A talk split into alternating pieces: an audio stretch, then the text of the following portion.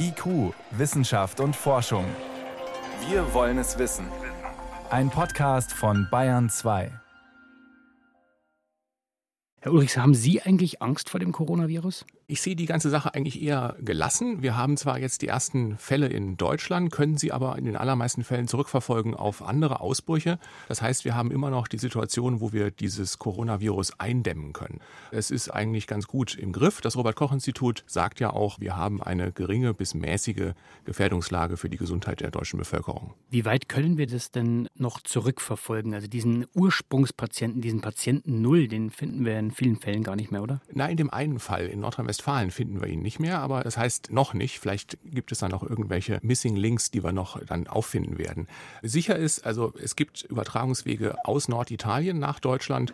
Auch die Rückkehrer oder die Verbindungen nach China sind ganz klar belegt.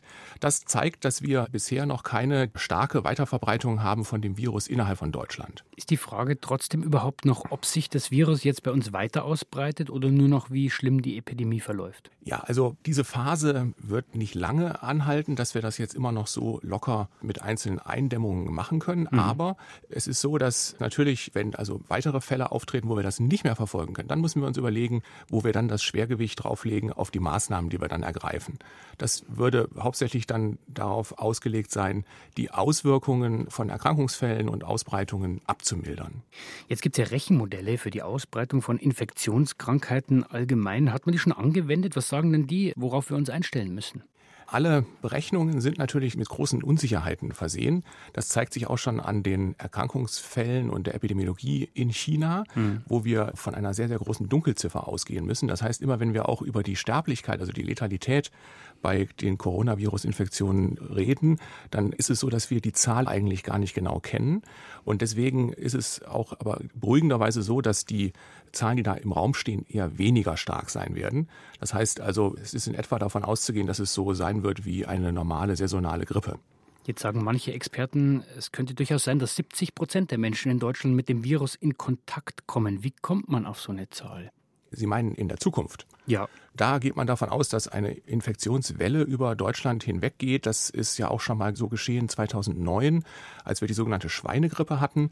Bei der war es so, dass die Durchseuchung dann ziemlich schnell und über alles hinweg ging. Allerdings konnten wir auch mit entsprechenden Eindämmungsmaßnahmen damals den Beginn dieser Welle sehr stark verzögern.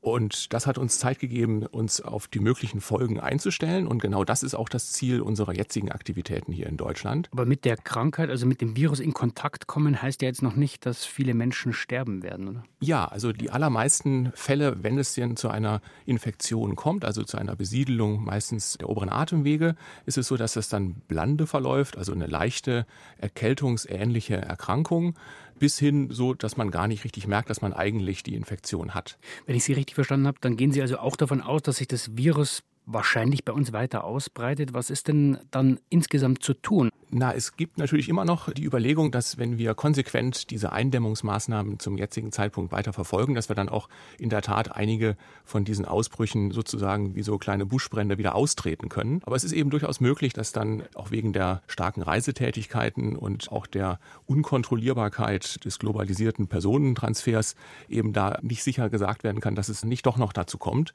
Und wie gesagt, dann würden eben andere Maßnahmen greifen. Welche zum Beispiel? Dass man eben diese Patienten Patienten möglichst gut versorgt. Dazu sind Krankenhäuser und Gesundheitseinrichtungen ja auch gut vorbereitet. Die Notfallpläne sind alle vorhanden. Es gibt auch regelrechte Pandemiepläne für Krankenhäuser und für ganze Regionen.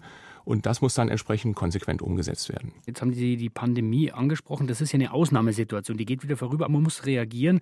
Was muss ich denn tun? Zu Hause, am Arbeitsplatz, mit der Familie? Die Bevölkerung selber kann mithelfen, das Virus einzudämmen. Auch in der jetzigen Situation schon, indem man eben wie die immer wieder zitierte Händehygiene betreibt und auch eine Nies- und Hustenetikette befolgt. Das heißt also immer in die Armbeuge niesen, niemals einfach nach draußen oder in die Hände und eben, wenn es geht, auch Abstand halten zu anderen. Wenn man aber sich krank fühlt, dann ist es gut, zu Hause zu bleiben, mhm. der Arbeit fernzubleiben, auch größere Menschenansammlungen zu meiden. Man kann dann mit dem Hausarzt ja per Telefon in Kontakt treten und bei schwereren Krankheitssymptomen und Beschwerden kann dann natürlich das Krankenhaus aufgesucht werden. Aber auf diese Art und Weise entlastet man die Gesundheitsstrukturen und wie gesagt, in den allermeisten Fällen ist der Verlauf ja recht leicht.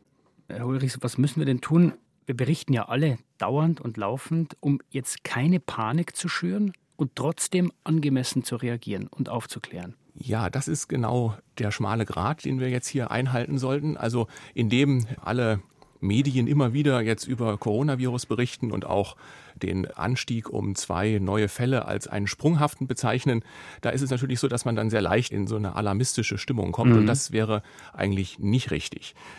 Gut ist die ordentliche und transparente Information und das passiert ja über die Pressekonferenzen, die das Robert Koch Institut macht und auch über die Statements, die von der Bundesregierung dazu veröffentlicht werden.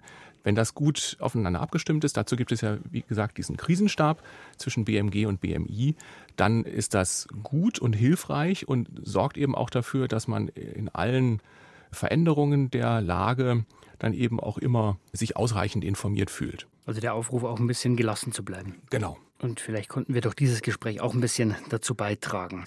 Das Coronavirus breitet sich aus. Grund zur Panik gibt es nach wie vor nicht. Das waren Einschätzungen von Professor Timo Ulrichs. Er ist Epidemiologe an der Akon Hochschule in Berlin. Ich danke Ihnen für das Gespräch. Sehr gerne. Mehr aktuelle und ausführliche Informationen zum Thema Corona finden Sie auch bei uns im Netz unter bayern2.de.